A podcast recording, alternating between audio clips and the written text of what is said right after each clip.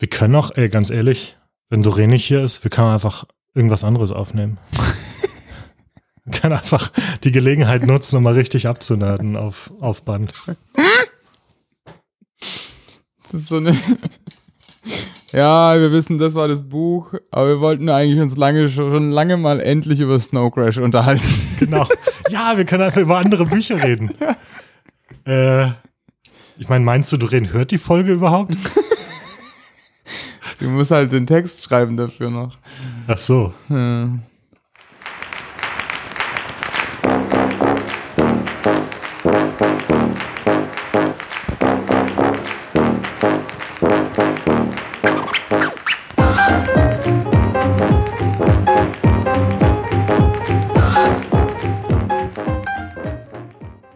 Hallo und herzlich willkommen zu Einbeutelbücher, dem Buchclub Podcast. Wir sind Patrick? Peter und das war's auch schon heute. We weder Anna äh, noch Doreen haben es heute leider schaffen können zur Aufnahme. Deswegen äh, sind das sind das nur wir beide Ja. heute, Patrick. Ja. Wie wie Doreen schon meinte, eine schöne Männerrunde. Ja, genau. Mm. Hm. Deswegen, Doreen übernimmt sonst die Moderation. Ich äh, versuche das heute mal, aber äh, seht's uns nach, wenn es vielleicht, vielleicht etwas, etwas, un, etwas unstrukturierter wird als sonst. Äh, So das ganz Neues und Besonderes. genau, äh, wir, wir schauen einfach mal, was passiert. Ich, ich muss auch sagen, bevor wir ins Buch einsteigen, ich finde es ein bisschen seltsam, dir direkt gegenüber zu sitzen beim, Ja, das stimmt. beim Das Reden. Und eigentlich das sind nur wahr. wir beide. Na, ich, ist es nicht eigentlich, sollten wir so, so nebeneinander sitzen und so Vielleicht. Vielleicht sollten wir uns. Vielleicht sollten wir uns doch mal wieder, wie wir die erste Folge aufgenommen haben äh, von diesem Podcast, in die, in die Couch-Ecke setzen und einfach ein Mikro zwischen uns beide stellen. Okay, wir reden heute über einen Sommer in Niendorf von Heinz Strunk, der neue Roman. Doreen hatte sich das Buch ausgesucht, aber genau, ich würde es kurz versuchen zusammenzufassen. Äh, in einen Sommer in Niendorf geht es um die Hauptfigur Roth, die ins äh, titelgebende Niendorf fährt für drei Monate, glaube ich. Das ist ein Ostseeort oder Nordsee? Ostsee. Aber es liegt in Schleswig-Holstein. Okay. Und sich dort eine Ferienwohnung mietet und vorhat, für drei Monate zwischen Jobs, die er hat, äh, ein Buch zu schreiben in diesem Ort und sich zurückzuziehen. Und was stattdessen passiert ist, er gerät an den Vermieter seiner Ferienwohnung, Besitzer des Schnapsladens im Ort und Strandkorbverdreher oder Verleiher, alles in Personalunion, die, die Figur Breda. Und naja, ich, ich weiß gar nicht, ich kann gar nicht so viel drüber reden, über den Inhalt reden, ohne in den, in den Charakter schon direkt einzusteigen. Aber es tun sich Abgründe auf, es wird äh, Gift gespritzt, aber irgendwie auch rutscht er in diese, in diese Welt mit rein von dem Breda und seiner Freundin. Und Spoiler Alert, als die drei Monate rum sind, ge geht er gar nicht mehr weg. Und also vielleicht soll ich dazu sagen noch, eigentlich ein sehr wichtiger Plotpunkt, den ich hätte dazu sagen sollen. Das mit dem Buch läuft nicht so gut und stattdessen äh, fängt er an, regelmäßig zu trinken und im Prinzip in den, in den Alkoholsumpf abzusinken. Dann Patrick, was, wa- was möchtest du zu diesem Buch sagen? Ähm, hattest, du irgendeine, hattest du irgendeine Vorstellung davon vorher von diesem Buch, wie es werden sollte? Weil ich muss zum Beispiel gestehen, ich hatte ich habe noch nie was von Heinz Strunk gelesen und ich hatte so ein bisschen die Sorge bei dem Titel und dadurch, dass es sich Doreen auch ausgesucht hat, dass es wieder eher so halt, ja, Sommerlektüre ist, leichte Sommerlektüre. Äh, das fand ich überhaupt nicht und ich fand es ziemlich gut dadurch. Was, was war so dein, deine Erwartung und dein, dein erster Eindruck? Ja, das ist spannend, dass du sagst, dass du Sommerliteratur erwartet hast und dann fandst du es trotzdem gut. Nee, hast eigentlich du- gerade weil, Ja, du gerade hast Sommerliteratur nicht war. befürchtet eigentlich. Ja, ja. Ja, ähm, na, ich habe etwas relativ Feinsinniges, sagen wir es mal so, erwartet. Vor allem auch äh, der Klappentext, ne? Also nachdem ich den dann, also das Cover äh, bildet zwar ja mehr ab, aber das Cover ist äh, in sehr, sehr blassen Farben eigentlich gehalten. Sehr dunkel gleichzeitig. Man sieht eine, eine Meeresbrandung. ja, genau. Und der Sand ist irgendwie so, naja. Ja, und hinten drauf, das ist, also der Klappentext, der verwendet so Sachen wie, ähm, eines trotz seiner furchtbaren Banalität dämonischen Geists. Da dachte ich, oh wow, also das wird ja spannend, so die, die, die äh, quasi dämonische Banalität, was das wohl sein mag und so. Mhm, mhm. Und äh, war da so ein bisschen gespannt drauf und dann war ich eher enttäuscht, was dann tatsächlich rauskam, was ich so ein bisschen, naja, banal fand. Ha, das Buch. Aber das ist leider das Buch nicht über Banalität, sondern das Buch selber. Und so ein bisschen plakativ irgendwie. Nee, Was heißt es? Also du würdest sagen, dass das Buch hat nicht wirklich was zu sagen? Ich mein, ist das Ja. das, was du mit banal meinst? ja, ich würde sagen, das Buch lebt von anderen Dingen. Okay, na gut, da kommen wir später noch zu, würde ich denken. Kommen wir nochmal drauf zurück. Auf jeden Fall. Äh, ich glaube eigentlich die, äh, ich meine, wir reden immer oft über die Charaktere, aber eigentlich in jeder Folge. Aber in diesem Fall kann man, glaube ich, nicht über das Buch reden, ohne über den Hauptcharakter Rot zu reden und was, was das für ein Mensch ist. Äh, was war dein Eindruck von ihm und wie hat sich der vielleicht entwickelt über die Zeit? Na, am Anfang, es fing ja auch genauso an, wie ich das erwartet habe, so ein bisschen. Ne? Man hat da so einen, irgendwie einen etwas steiferen Menschen, der irgendwie so sehr viele Regeln im Kopf hat und der dann in diesen Urlaubsort kommt und da drei Monate verbringen will, um etwas zu tun, nämlich schreiben, was er irgendwie vorher noch nie gemacht hat. Mhm. Und was ja irgendwie auch so was ganz, ja, das ist schon harte Arbeit und strukturiert und so weiter, aber er wirkte noch eher sehr rigide, als die Herangehensweise wirkte irgendwie so ein bisschen nicht ganz, noch nicht ganz richtig. Halt wie jemand, der Auch nicht weiß, wie man ein Buch schreibt und sich das so vorstellt. Ja, genau. Wie Stimmt. abarbeiten so ein bisschen. Er hatte da so einen Zeitplan. Genau, er zählt auf, Stunden. so er, er wird so und so viele Seiten pro Tag schreiben und dann äh, genau kommt Genau. er auf so, so und so viele Seiten am Ende der 90 Tage. Ja, ja. Also ich bin auch niemand, der so an total inspiriertes Schreiben glaubt. Ich glaube schon, dass es regelmäßige Arbeit braucht, aber das war irgendwie zu fabrikmäßig gedacht. Naja, wie auch immer. Aber das ist so, wie er am Anfang ist.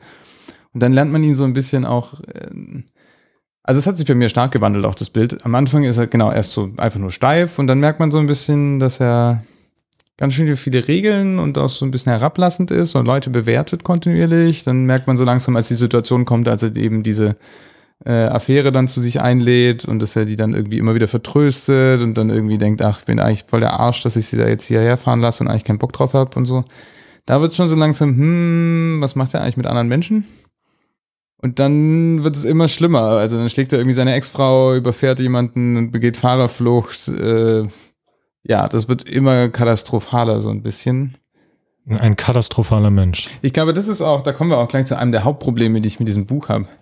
Das Schlimme an ihm ist, dass er diese Distanz aufrechterhält.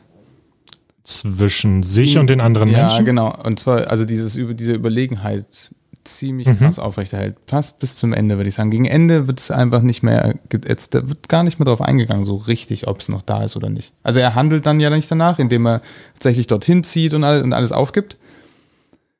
Das ist interessant. Okay, über das Ende reden wir, glaube ich, nochmal Ja, ja, getrennt, ja, weil genau. ich da auch ein paar Fragen habe an dich, aber Also, also so richtig schlimm wurde es bei mir, wo ich dann auch echt Probleme hatte und ja, achso, habe ich noch nicht gesagt, aber dann aufgehört habe zu lesen tatsächlich das Buch. Ähm, an war, welcher Stelle war das? Also Ähm, na, so handlungsmäßig, damit ich es weiß, und vielleicht ja, prozentmäßig im Buch? also doch relativ weit, ich glaube so Seite 150 oder sowas. Das ist nach der Von Fahrerflucht. 200 oder so Ja, sonst. Ne? 230, glaube ich, ja. Nach der Fahrerflucht. Und dann ist da aber noch mal irgendwas an den Tagen danach, wo dann wurde es irgendwie zu viel. Eben diese, dieses, diese Distanz, die er weiterhin dagegen, und damit auch der Erzähler weiterhin hält davon. Weil Ja. es gibt keinerlei Verständnis darüber, warum das passiert, sondern es wird weiter nur abgelehnt. Also, weil es aus Sicht des Charakters erzählt ist und dadurch hat man nie so einen Zugang, warum passiert das eigentlich? Also warum fängt Warum er an, so passiert- heftig zu trinken? Warum passiert was? Warum trinkt er so heftig? Also, warum gerät jemand in so eine Situation wie er? Also da geht es jetzt dann doch um eher um die Distanz des Lesers oder der Leserin von, von der Figur oder vom, vom Erzähler. Äh, nee, ich meine, also diese Figur des so Rot, Herr Rot, ähm, oder ist das ein Vorname? Nein, das ist Herr Rot. Nein, ich glaube sogar auch sein Vorname wird einmal genannt von seiner Frau oder so, aber ich habe den vergessen. Ja, ja, okay. Na, Herr Rot. Der hält eine krasse Distanz oder Distanz, also er bleibt immer so ein bisschen herabschauend auf die Leute. Ja. Und dachte aber, dass es die einzige Perspektive ist, die wir erleben, bleibt auch der Erzähler und der Roman immer wieder bleibt, bleibt, also er schaut halt immer weiter auf die Leute herab. Es wird nie erklärt, wie jemand in so eine Situation kommen kann, weil auch er selber über sich auch weiterhin so denkt. Oder es halt ignoriert. Also, wie gesagt, ich will mir die Diskussion ein bisschen aufheben vom Ende, aber so Spoiler Alert, irgendwie, ich weiß nicht, ob ich da mitgehen würde, dass er diese Distanz weiterhin auf, Mhm. aufrecht hält. Schon so ein bisschen in dem, wie es formuliert ist, aber nicht wirklich. Also es sind vielleicht die letzten Reste seiner Lebenslüge, die, an die er dann noch festhält. Mhm. Aber Mhm. ich weiß nicht, ob wir, ich weiß nicht, ob ich gute Zitate jetzt auf Anhieb finden, finde, aber vielleicht, um nochmal konkreter zu machen oder klarer zu machen, was Patrick meint, wenn er, oder was du meinst, wenn du über dieses Herabschauen denkst und so. Ja. Es gibt ja, dieses Buch ist voll sozusagen von seinem internen Monologen über Ja. die anderen. Wie hast du es formuliert? Herab, nee, Herablassend. herabla also ich, würd, ich, würd, ich würde das Wort. Verachtung Ja, äh, äh, benutzen, Ja, auch tatsächlich an manchen Stellen. Also wie er über wie er über diesen Breder denkt, wie er über seine Freundin, der die Freundin ist irgendwie übergewichtig von diesem Breder und als er die kennenlernt und eigentlich die ganze Zeit ist es total das Thema und halt er redet irgendwie über solche Leute wie sie und sowas. Also äh, ganz schlimm in ganz in ganz äh, in vielerlei Hinsicht.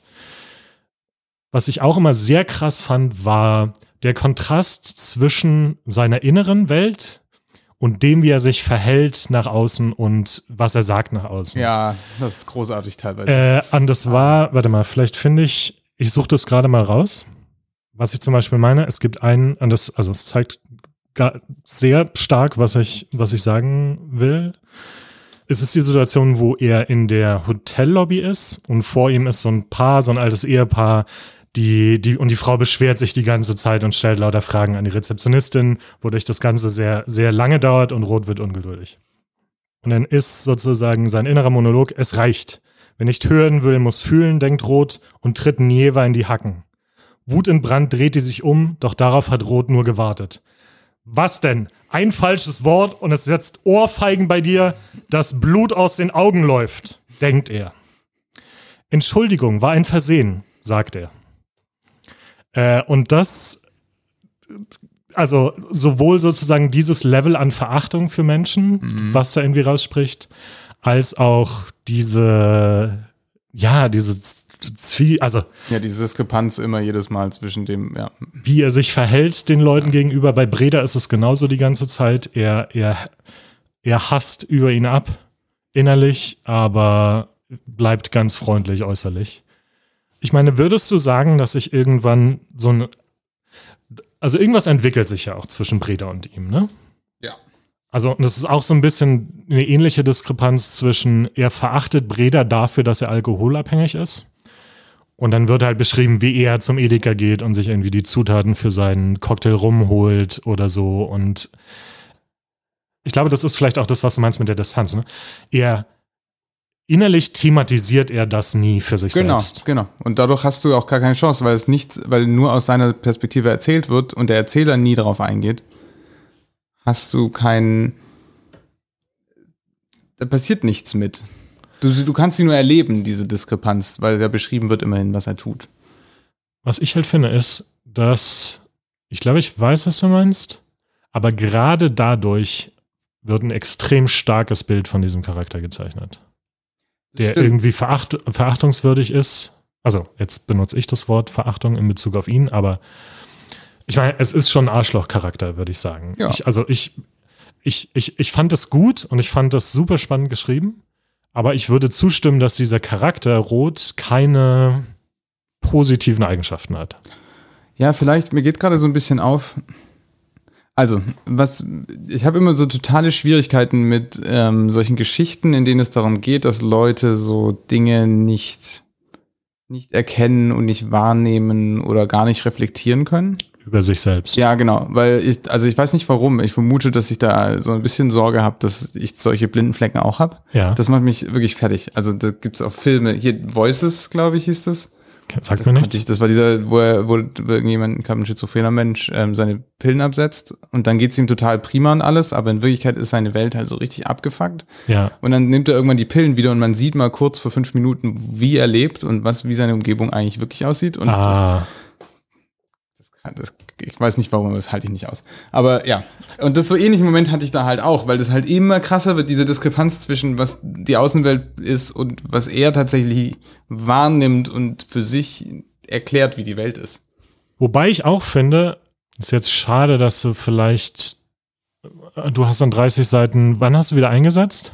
Ich habe, also ich habe während dem Lesen immer wieder geskimmt, so nach hinten geguckt. Ja. Und dann habe ich wirklich die allerletzten 30 Seiten gelesen. Das fängt an. Sind sie da zu dritt schon in dem Hotel? Ja, das kommt dann noch. Das, Das kommt kommt, dann sogar noch. relativ spät in dem Teil.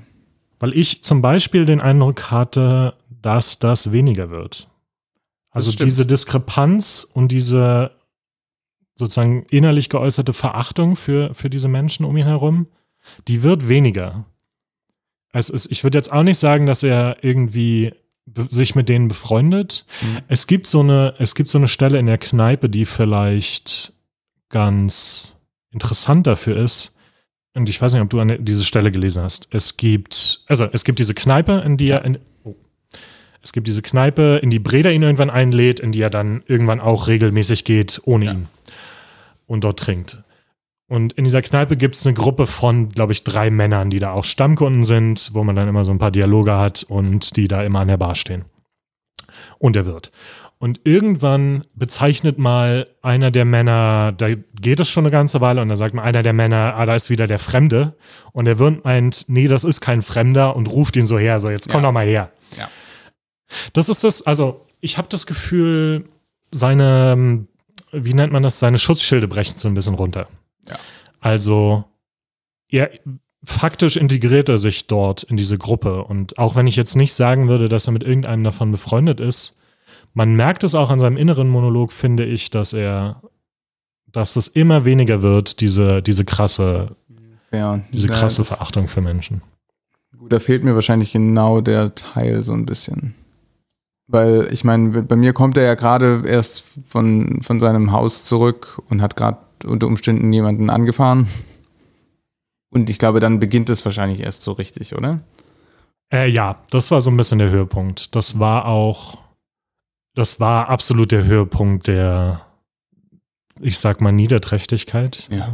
Aus, aus ähm, Ermangelung eines besseren Wortes. Aber genau, er kommt von seiner Ex-Frau, mit der er sich gestritten hat, die er dann im Streit geschlagen hat, fährt wieder zurück nach Niendorf mit seinem Auto und irgendwo hält er an und jemand kommt, äh, der nicht gut, so gut Deutsch spricht und bittet ihn um Hilfe und braucht scheinbar ärztliche Hilfe. Und genau, greift in sein Fenster und er fährt sozusagen los und so will damit nichts zu tun haben und beschleunigt so lange, bis derjenige sozusagen abfällt von seinem Auto. Das war schon auch das Krasseste, was passiert im Buch, fand ich. Ja. Und ab da wird's dann halt also Sorge, dass sich die Polizei, ich meine, ab da fängt auch sein Verfall so richtig an, finde ich. Hm. Ne? Also man merkt dann auch, dass, dass er, wie gesagt, dem Alkohol ziemlich stark frönt. Äh, Das ist ja, also das baut sich auch langsam auf. Und ich glaube, genau, ab da ist der Punkt, wo auch sein, sein so körperlicher Verfall einsetzt und so durch den Alkohol Mhm. und durch diesen Unfall und sowas. Es ist halt auch interessant, ich habe auch überlegt, ob es irgendwie, ob mich das genau das stört, dass er da so ein bisschen, in Anführungsstrichen, versumpft. Ich finde Abrutschen, was da auch oft drin steht, irgendwie schwierig, ehrlich gesagt. Weil das impliziert, dass er vorher oben war und jetzt ja, unten ist. genau, das ist irgendwie, das ist eigentlich ein komisches, also es ist ja, ja, genau. Das ist ja auch was, ein anderer Prozess, der da abläuft. Also, ja. Ähm, aber er sumpft da, genau, er gerät da so in so einen Sumpf, so ein bisschen.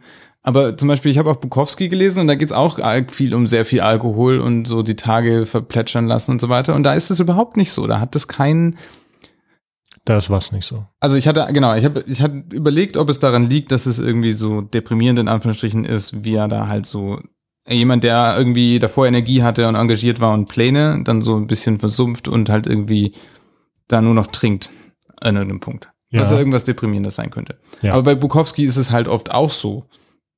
Ja, das geht auch darum, dass man irgendwie tagelang eigentlich nichts gebacken kriegt und einfach nur besoffen ist. Das Ding ist, ich glaube, dafür, dass das tragisch wäre, müsste man die Figur irgendwie sich damit identifizieren können oder mögen. Weil interessanterweise finde ich es in diesem Buch, vielleicht kommen wir mal zum Ende. Ganzes Ende. Äh, weil wir jetzt schon so bei ne, versunken sind, beziehungsweise er bleibt ja dann da. Am Ende, Breda stirbt an, am Alkohol und sie machen irgendwie nochmal zu dritten Ausflug mit der, mit der Simone. Auf jeden Fall so nach und nach irgendwie, das bahnt sich auch immer schon so ein bisschen an, aber auf jeden Fall sind dann, sind dann die Hauptfigur Rot und Simone auf einmal zusammen, über die er vorher die ganze Zeit gesagt hat, wie fett sie ist und so. Äh, die werden ein Paar. Meine Frage an dich wäre, was, was ist es für ein Ende für dich? Ist es ein tragisches Ende? Ist es ein, oder ist es, ist es vielleicht sogar ein hoffnungsvolles Ende? Oder keins von denen oder was ganz anderes? Es ist ein bisschen hoffnungsvoll, aber ohne Einsicht so. Du meinst, weil man nicht wirklich nachvollziehen kann, warum, warum das jetzt so kommt. Ja, genau. Es gibt keinen, also muss, es muss ja vielleicht auch nicht, ne? Also es muss ja, eine Geschichte muss ja nicht alles explizit machen und es muss ja alles nicht, nicht alles reflektiert werden und irgendwie bis ins Kleinste ausdifferenziert. Das ist ja schon okay, wenn das einfach passiert.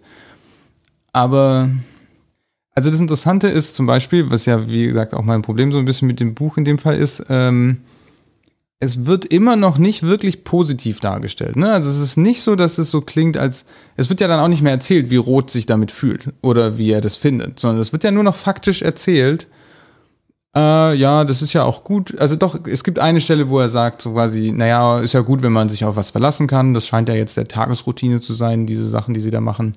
Ich finde schon, dass man dann auch so ein bisschen das Endleben mitkriegt ganz am Ende halt, also dann irgendwie das Haus verkauft und dann irgendwie die Wohnung mietet und den, den Strandverleih und so, da, da steht eigentlich nichts mehr über ihn. Da steht nur noch, dass sie das jetzt machen. Ach so. Dadurch wirkt es so ein bisschen durch alles, was davor passiert und auch, dass er so ein sehr unangenehmer, unausstehliche Person ist, wirkt das Leben, was er da am Ende bekommt, das wird so herabgesetzt dadurch. Weil er sich da so mit Händen und Füßen gegen wehrt bis zum Ende fast. Am Ende, du hast schon recht, es nimmt ab und so weiter und so fort. Aber dadurch, dass es so ein Kampf ist und er nie so richtig dann positiv da reingeht, sondern es ist, ich weiß nicht, es ist interessant, weil ich habe da mit, der, mit diesem Leben überhaupt gar kein Problem. Nur das Framing davon, dieser ganze Rahmen, der da drumherum gelegt ist, wertet das meiner Meinung nach ab.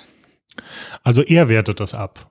Definitiv. Der, die, der Charakter. Genau, und damit meint, das ist wieder das, was ich vorhin meinte, dadurch, dass man alles nur aus, aus der Sicht dieser Person, also aus Roths Sicht sieht, ja. gibt es keine andere in diesem. Das Buch ist so geschrieben, dass das dann rauskommt, finde ich.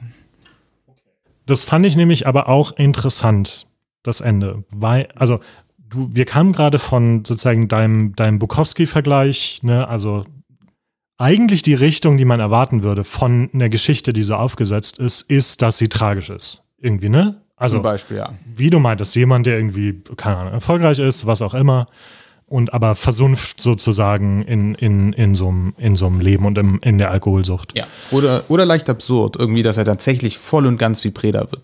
So richtig. Das, ist, das wäre sozusagen tragisch. Interessant an diesem Ende und an diesem Buch finde ich, durch den Charakter und dadurch, wie er ist, für mich war es mehr hoffnungsvoll, das Ende. Ach, krass. Also, ja im Prinzip, ich war froh, dass, dass dieser Mensch an diesen Punkt gekommen ist. Hm. Weißt du, was ich meine?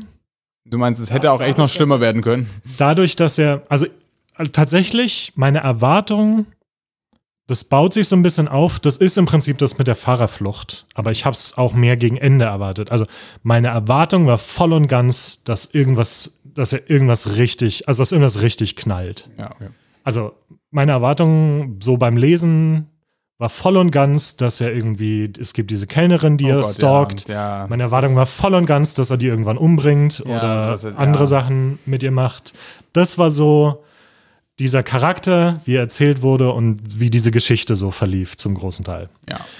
Und das erklärt vielleicht meine Aussage von gerade eben. Ich bin fast froh, dass dieser Mensch stattdessen irgendwie in eine Beziehung kommt, die, die, die man liebevoll nennen kann und ähm, Das ist spannend, weil das ist vielleicht genau das, was es bei mir dazu führt, dass ich das Ende so ein bisschen seltsam finde. Weil genau, vielleicht habe ich diese, Verlä- also dieses Ende, was ich irgendwie, ich habe sowas ähnliches antizipiert irgendwie. Ich dachte so, ah, das sowas wird wahrscheinlich, so in die Richtung wird es irgendwie enden. Und dann passiert aber das andere. Und auch, dass ich aber das erwartet habe, ist das vielleicht immer noch gefärbt. Weißt du, dass ich selber nicht so richtig da. Gut, und wie gesagt, mir fehlen dann halt auch dummerweise 80 Seiten. Kann man jetzt auch halt, weißt du, ist halt auch so ein bisschen, ich habe diese Veränderung einfach nicht mitgemacht. Ich bin gleich von Fahrerflucht zu Das ist jetzt ein ja, bisschen- Breda stürmt. Das ist jetzt ein bisschen schade, ja, dass wir da nicht. Du, du musst mir da einfach glauben, dass ich recht habe. Ja, okay. weißt du, was mir gerade aufgefallen ist? Aber also, vielleicht muss ich hier ein bisschen, das ist mir jetzt auch echt durchs Gespräch gerade aufgefallen, ähm, dem Buch so ein bisschen, habe ich dem ein bisschen Unrecht getan. Ich habe gleich nachher noch einen anderen Kritikpunkt, wenn wir dazu kommen, vielleicht, der das dann wieder zunichte macht. Aber ein guter Punkt daran vielleicht. Vielleicht ist er halt sehr subtil darin, wie er das erklärt, weil Heinz Strunk. Genau, Strunk, wie er erklärt, wie so jemand in so eine Situation kommt. Weil, wie gesagt, ich finde nicht die Situation tragisch. Ich kann verstehen, dass solche Sachen im Leben passieren können. Nur ist diese Diskrepanz, die in der Person irgendwie angelegt ist. Also, die, und dadurch auch die Erzählung. Es wird halt in der Erzählung nie irgendwie erklärt. Aber es wird tatsächlich ein bisschen erklärt. Einmal, wir sehen seine vorherige Beziehung, die Ex-Frau. Und was da schiefgegangen ist. Und er schreibt ja eben seine Familiengeschichte auf er beschreibt ja eben, wie die Familie funktioniert hat und woher diese strenge Regeln in seinem Kopf kommen und so weiter und so fort. Also man hat ja so ein bisschen Hintergrund, warum er damit nicht so richtig klarkommt. Ach so, mit dem Umfeld sozusagen, in dem er sich da wiederfindet. Ja, genau. Also zum Beispiel ein Grund, warum jemand ähm, heftig irgendwie Drogenmissbrauch betreibt, ist halt zum Beispiel Depression Ja. oder halt ähm, sehr widrige Umstände. Und aber darüber wird ja überhaupt nie sowas zum in die Richtung oder etwas ähnliches wird überhaupt nie diskutiert Okay, oder nur also- angeschnitten. Okay, also es wird nicht, seine Alkoholsucht wird nicht wirklich motiviert. Ist das dein Kritikpunkt? So in die Du Richtung. verstehst ja. nicht die, in Anführungszeichen, Motivation. Ja, genau. Warum er einfach anfängt zum zu trinken. und trinkt. Und es wird aber auch kein Gefühl oder sowas von ihm beschrieben, was er irgendwie, warum es ihm besser geht und so weiter. Es ist ja auch tatsächlich wahrscheinlich, wie er das vielleicht persönlich auch wahrgenommen hat. Er versteht ja selber nicht so richtig, warum es passiert. Und der, die, die Art und Weise, wie wir darüber was lernen, ist allerdings, weil wir ja immer diese Einschübe haben, wo wir was darüber lernen, wie seine Familien, wie das Familienleben früher war. Was eine mögliche Erklärung ist. Ich meine. Stimmt, er sagt Ich ehrlich gesagt erinnere mich kaum an diese Einschübe. Die waren sehr selten und kurz, hatte ich, habe ich das Gefühl.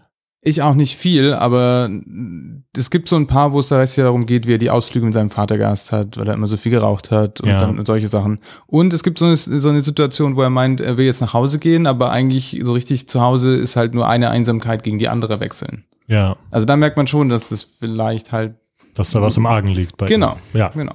Und vielleicht, vielleicht habe ich, tue ich dem Buch da Unrecht, dass ich einfach nur nicht, dass ich halt nicht genug zugehört oder nicht hingehört habe.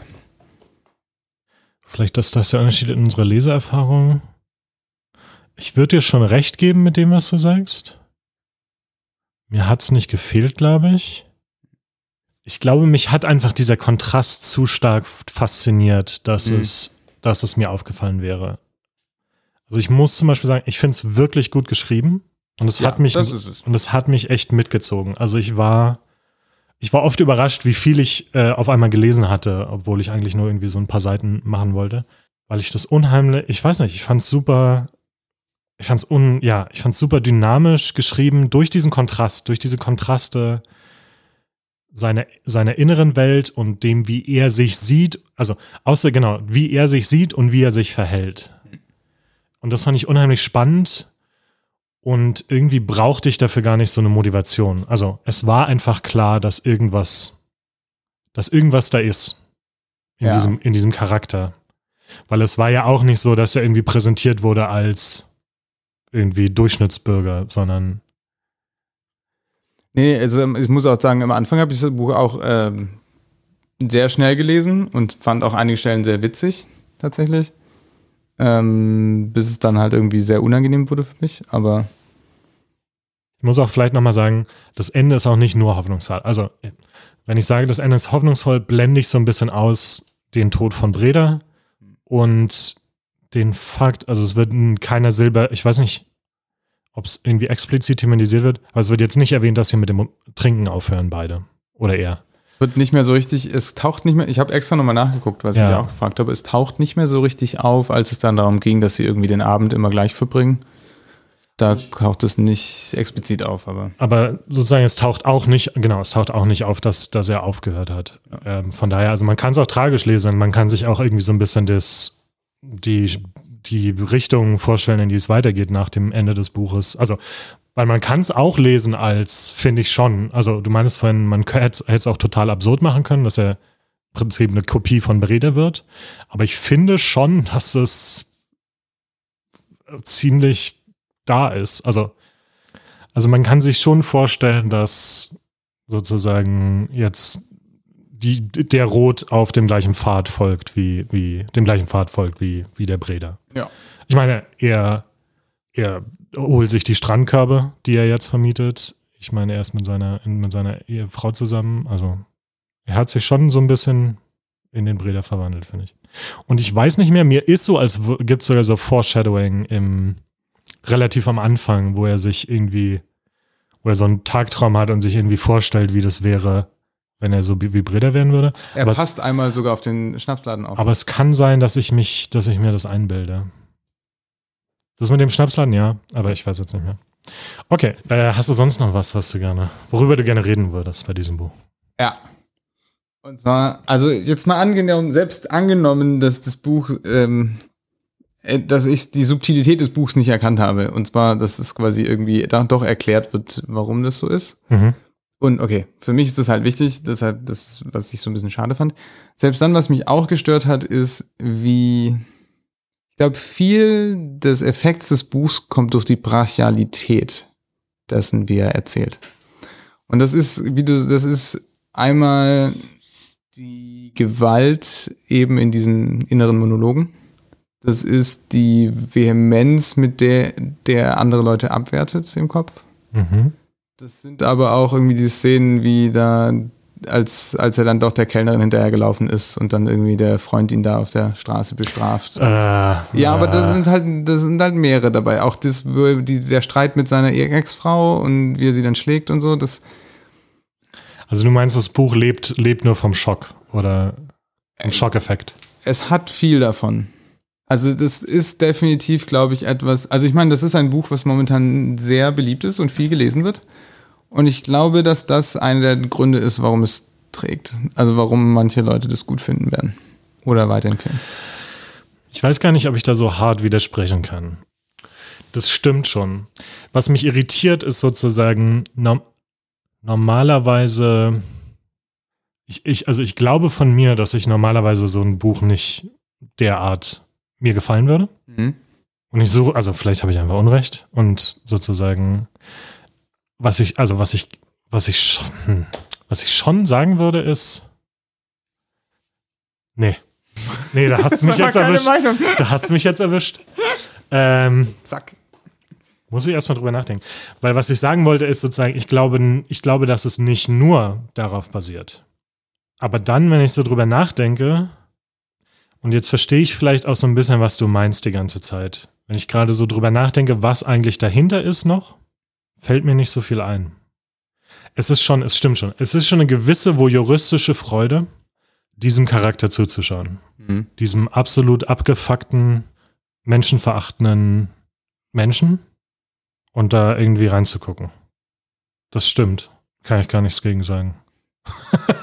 Nö, ist ja auch nicht, also vielleicht ist es ja auch okay, ist ja auch eine Form von Unterhaltung, aber es ist irgendwie, du weiß nicht, da hatte ich dann, ich hatte da glaube ich eher auch einen, einen, schweren Tag aus irgendeinem Grund, weiß ich nicht mehr, aber ich, das, ich habe es einfach nicht mehr verkraftet dann an irgendeinem Punkt, war es mir zu viel. Und dann wirkt, dann ist es irgendwie gebrochen auch, dann ist es so auseinandergefallen. So wirklich die, so, die irgendwie die Geschichte ist dann zerfallen in, äh, jetzt ist halt schon wieder irgendein, in, da regt er sich über die auf. Und da ja, gut, okay. Weil davor, ich muss ja sagen, zum Beispiel die Szene, die du erwähnt hast mit dem Hotel, wo er da irgendwie hinter der Frau steht, die sich beschwert, die fand ich ziemlich lustig. Ja. Muss ich leider ehrlich zugeben. Ich finde es ziemlich gut. Ja. Aber dann später fand ich es halt irgendwie dann irgendwann doof. Jetzt muss man ja überlegen, ob ich mir, ob ich meine Meinung über das Buch noch ändere. Ne, das finde ich aber auch so spannend, warum Super hier hinten, spannend. Äh, der Plurb auf, hinten auf dem Cover, der momentan anregendste Erzähler der deutschen Gegenwartsliteratur. Ja, naja. ja, ja, ja, klar. Ist halt, wenn du konstant quasi so, so Wut, Wutpump, innere Wutmonologe hörst, das ist schon anregend, stimmt. Ich finde trotzdem, oder ich fand beim Lesen nicht, dass es plump gemacht ist. Also es ist mir ja nicht so aufgefallen. Also ich Ja. habe natürlich auch diese Szenen gelesen und hatte wahrscheinlich ähnliche Reaktionen wie du, vielleicht nicht ganz so stark, aber also es ist vielleicht auch einfach der Schreibstil und wie gesagt, dass mich das so durchgezogen hat. Aber wenn ich jetzt so drüber nachdenke, das ist schon auch alles eher dann Oberfläche, ne? Also ich weiß nicht, ob man Schreibstil generell als Oberfläche bezeichnen würde, aber ich kann ja was sehr Schönes oder sehr gut etwas schreiben, was nichts, überhaupt nichts sagt. So. Ja. Vielleicht hat er das geschafft. So, vielleicht fand ich es deswegen so angenehm zu lesen. Aber also zum Beispiel diese, diese Szene mit der Fahrerflucht, ich fand es irgendwie auf eine interessante Art subtil gemacht. Auch wenn es sehr brachial ist, ex, also extrem brachial, wie das, wie das, äh, äh, äh, was da passiert. Ähm, es gibt zum Beispiel diese eine Sache, die er macht. Er ähm, redet immer, der hat ja die Arme so in seinem Autofenster, Ja. und er redet immer davon, äh, wie lang die sind. Also Ja. auch irgendwie sehr, Ja. sehr herablassend und er redet von Affenarmen und so, aber es gibt so dieses, es steigert sich immer, ne? So irgendwie seine, der hängt da seine Arme rein und seine ein Kilometer langen Arme sind immer noch da drin und seine fünf Kilometer langen Arme. Und durch diese sprachliche, also es wird so ein, es wird total eine, eine Stimmung und ein innerer Zustand von ihm, diese Panik von ihm, Ja. die er trotzdem hat, wird auf eine, auf eine sehr coole, subtile, sprachliche Art vermittelt, finde ich. Also es hätte man auch sehr viel plumper erzählen können. Ja. Das war eigentlich alles, was ich, glaube ich, dazu sagen sollte. Aber das ist spannend, weil das ist tatsächlich eine der guten Stellen, die ich sagen, die ich rausnehmen würde aus dem Rest. Weil es fängt nämlich auch an mit, er, er macht erstmal den Fenster runter und lässt die Person erstmal ans Fenster rankommen. Ja, Und dann hört er sich das an und dann kippt es so langsam, als er versteht, die Person spricht schlecht Deutsch irgendwie. Ähm, und dann fällt ihm auf, dass seine Geldbeutel, sein Geldbeutel und nochmal irgendwas auf seinem Beifahrersitz liegt. Und dass man da ja mit langen Armen rankommen könnte. Und man merkt so richtig, wie dieser Shift plötzlich passiert. Das Ja. ist genau sowas wie in solchen, und dann halt diese Übersprungshandlung kommt. ja, Was, das ziemlich, glaube ich, also das, das war irgendwie plausibel und es war auch genau das, wie du meinst, mit den längeren Armen, ne? Das ist so eine typische Fehlwahrnehmung, die man dann entwickelt und irgendwie so eine Abs was man wahrscheinlich selten beschreiben kann, eigentlich in Wirklichkeit. Aber das war cool. Aber sowas gibt's halt leider selten im Buch. ha, findest du. Ja. Mir fallen jetzt auch auf Anhieb keine anderen Beispiele ein, glaube ich. Also minus die 80 Seiten, die ich nicht gelesen habe. gibt's nicht im Buch. Bei mir bleibt halt nur der Eindruck, dass ich es super gut geschrieben fand. Das ist es, das ist definitiv, es liest sich ganz locker, es- mir etliche Zitate irgendwie ange, angemarkiert Ja. habe. Markiert habe. Na gut, okay. Äh, ich habe das Gefühl, wir drehen uns vielleicht äh, auch so ein bisschen im Kreis gerade. Was hast du noch was? Wolltest du noch was jetzt sagen zu dem Buch? Nö. Nee. Eine, okay, eine Sache sage ich noch. Ist im Prinzip auch Oberfläche. Vielleicht, vielleicht auch nicht. Hast du Heart of Darkness gelesen oder Apocalypse Now ge gesehen? Apocalypse Now habe ich teilweise gesehen. Ich glaube, ich habe es nie von Anfang nach Ende geguckt, aber immer mal so Ausschnitte. Okay, Also wir müssen mal, wir müssen zum einen müssen wir mal Apocalypse Now mit dir schauen.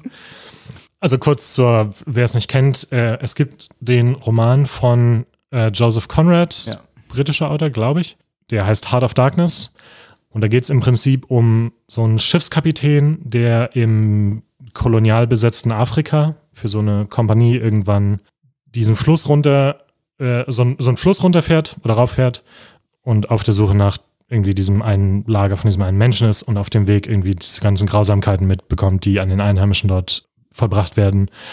Und dieses ganze Buch und Apocalypse Now ist ein äh, Vietnam-Kriegsfilm, der auf diesem Material basiert im Prinzip und eine ähnliche Struktur hat. Und also es ist auch tausendmal adaptiert und so weiter. Ich, ich, ich mag Heart of Darkness auch sehr. Es hat auch so eine ganz bestimmte Stimmung, ne? Und so eine ganz bestimmte, so ein Gefühl von immer weiter in den Wahnsinn abgleiten. Und ich fand es super interessant. Äh, das hatte ich nämlich hier auch bei dem Buch. Also man hat einfach das Ganze, also bis zum Ende vielleicht, aber man hat so die ganze Zeit das Gefühl, es wird im, immer schlechter um ihn bestellt und es ist auch so eine Reise in den Wahnsinn. Und deswegen fand ich super interessant, dass das vorletzte Kapitel, glaube ich, Apocalypse Now betitelt war. Und ich, ich frage mich, ob das eine absichtliche Referenz war oder nicht. Ist jetzt aber auch nichts. Ja, es ist schon so- ähnlich in der Hinsicht. Von der Struktur ist es natürlich ähnlich, ja. Also, halt, falls Heinz Strunk gerade zuhört, kann er uns auf Instagram schreiben und uns Ja. zeigen, ob das Absicht war.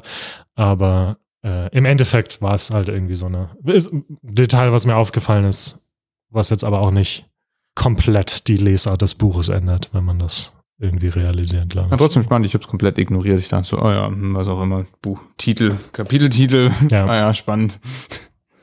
Okay, dann kommen wir doch mal zu den Wertungen oder zu, Ja. zum Schlusswort. Patrick, möchtest du anfangen? Ja, mal gucken. Also ich gebe heute, glaube ich, mal ausnahmsweise nicht. Was kriege ich noch jetzt immer? Sieben oder sechseinhalb? Ich glaube, das Buch bekommt tatsächlich fünf Punkte. Weil, obwohl, wie du meinst, es ist gut geschrieben. Ich glaube, nach den ersten paar Kapiteln war ich auch erstmal so, ah ja, das macht richtig Spaß. Und auch, ja, es ist natürlich sehr heftig, aber es macht irgendwie Spaß. Aber dann, als es für mich zerbrochen ist, irgendwie so ein bisschen, da hat es mich einfach gar nicht mehr konnte ihm auch nichts mehr abgewinnen tatsächlich. Es war richtig kaputt, so das Buch. Das habe ich erst bislang erst einmal erlebt ähm, bei dem Buch. Ja, finde ich schade. Also finde ich auch so. Ich würde auch tatsächlich nicht nochmal was von ihm lesen, weil ich habe so das Gefühl, das ist seine Richtung. Aber vielleicht täusche ich mich da auch. Ja, schade, weil also äh, vor allem, wie gesagt, der Klappentext zum Beispiel hat mich ja auch echt äh, neugierig gemacht und ich dachte, ah, das wird super spannend irgendwie, wie man quasi mit der Banalität des Alltags und wenn, wenn dann irgendwie jemand da aber Schwierigkeiten mit hat und was, in was man da so abrutschen kann und wie man sich dem auseinandersetzt und wie man damit kämpft, dass man das eigentlich irgendwie nicht will, aber irgendwie nicht anders kann und solche Dinge. Und das steckt da ja schon irgendwie drin, aber so richtig raus kommt es nicht. Vielleicht, wie gesagt, vielleicht habe ich da auch was übersehen, aber für mich war es nichts. Also, ich habe sehr gerne gelesen. Was auch irgendwie ein bisschen komisch ist, weil, wie gesagt, die, ähm, achso, Doreen ist nicht hier, sie hat uns aber vorher extra noch gesagt, dass sie auch den Hauptcharakter absolut nicht leiden konnte. Und ich weiß, hat sie es zu Ende gelesen? Hat ja, sie es das zu Ende durchgelesen? gelesen. Aber sie fand es äh, nicht sehr spannend, meinte sie. Und als sie mir das irgendwann erzählt hat, äh, fand ich das auch schon relativ witzig, weil mir das genauso ging, aber ich deswegen eigentlich das Buch so gut fand. Also ich, ich hatte total Spaß dran, an dieser, an dieser furchtbaren Person, Ja. die da beschrieben wurde, irgendwie das zu lesen. Und ich kann nicht so richtig sagen, warum. Aber ich fand es interessant, sozusagen dann die, dann die, die gegenseitigen, äh, die gegensätzlichen Reaktionen zu sehen von dir und Ren. Ich muss auch dazu sagen, ich hatte null Erwartungen an dieses Buch. Ich habe auch noch nie was von Heinz Strunk gelesen. Und wie gesagt, irgendwie kam mir der Titel ein bisschen suspekt vor. Und deswegen war es vielleicht auch so ein bisschen die, die Überraschung, dass es besser ist, als ich es mir, als ich es mir, als ich es befürchtet habe. Auf jeden Fall, ich kann nicht wirklich, ich kann nicht wirklich dagegen argumentieren, was, was du sagst, glaube ich. Ich, ich habe das Gefühl, vielleicht na- nach dieser Diskussion oder nach dem, was wir so gesagt haben, könnt ihr euch eventuell schon vorstellen, ob, ob, ob ihr das lesen wollt oder nicht. Also, wenn ihr, wenn ihr sozusagen psy- psychologische Erklären, Erklärung wollt für die Motivation der Charaktere, dann lest es lieber nicht. Wenn ihr einen leichten und kurzen, leicht je nachdem, in welcher Verfassung man ist, aber wenn ihr sozusagen kurze, unterhaltsamen Roman wollt, dann, dann finde ich das ziemlich gut. Und deswegen kriegt das Buch von mir äh, einen Pilz und ein Korn. Aber nicht zwei Pilze und ein Korn. Nee. Ich- man hätte es auch wütend in Niendorf nennen können, das Buch. ja. Okay. Na gut. Dann, was lesen wir dann beim nächsten Mal, Patrick? Als nächstes lesen wir Pantopia von Theresa Hannig. Da bin ich ähm, sehr gespannt drauf, weil es eben von einer deutschen Science-Fiction-Autorin ist, was ist, ähm, was relativ selten ist. Ja. Ich glaube, außer Sibylle Berg kenne ich tatsächlich niemanden. Okay, das heißt nichts, ist, ist, aber Ist Sibylle Berg Science-Fiction-Autorin? also die letzten zwei würde ich schon als Science-Fiction bezeichnen, oder? Ich habe sie nicht gelesen. Also Mode ehrlich Code. Execution ist doch jetzt. Kann sein. Okay. okay. Also es geht sehr viel um Aber- Technologie und wie sie die Gesellschaft beeinflusst. Von dem her würde ich das sehr ja, mit Science-Fiction ich, ich finde Ja. weibliche Science-Fiction-Autorinnen und auch noch, ich glaube, ich habe noch nie was von einer Deutschen gelesen. Einer deutschen Science-Fiction-Autorin. Ja, das, Das ist ist, spannend. das macht die Kombination macht richtig spannend. Ähm, also und außerdem der Plot ist auch spannend. ähm, es geht um eine Utopie, in der eine zufällig entstandene künstliche Intelligenz die Belange der Menschheit regelt auf eine spannende Art und Weise. Mal sehen. Okay. Finde ich gut. Wir, wir brauchen mehr, mehr gute Utopien. Oh ja, Finde ich eine gute Wahl. gerade jetzt. Okay, dann äh, jetzt, Gott, ähm, was sagt Doreen normalerweise immer am Ende? Äh, das Übliche. Folgt uns gerne auf Instagram, like, la- lasst uns Nachrichten da, wenn ihr wollt. Das Handle ist einbeutelbücher unterstrich Podcast. Und natürlich geht auch gerne auf iTunes oder wo auch immer ihr eure Podcasts herbekommt und, und gebt uns fünf Sterne und eine gute Bewertung ab. Wir hören uns wieder am 1. September. Ja. Da kommt die neue Folge raus. mit pa Plan Pantopia oder Plantopia. Pantopia. Und äh, dann auch wieder zu dritt, hoffe ich. Oder Und da, vielleicht genau, vielleicht ist da Doreen auch wieder mit dabei. Äh, ich hoffe, ich hoffe, es hat euch trotzdem gefallen heute nur mit, mit uns beiden. Und wir hören uns wieder beim nächsten Mal. Und bis dahin, viel Spaß beim Lesen. Tschüss.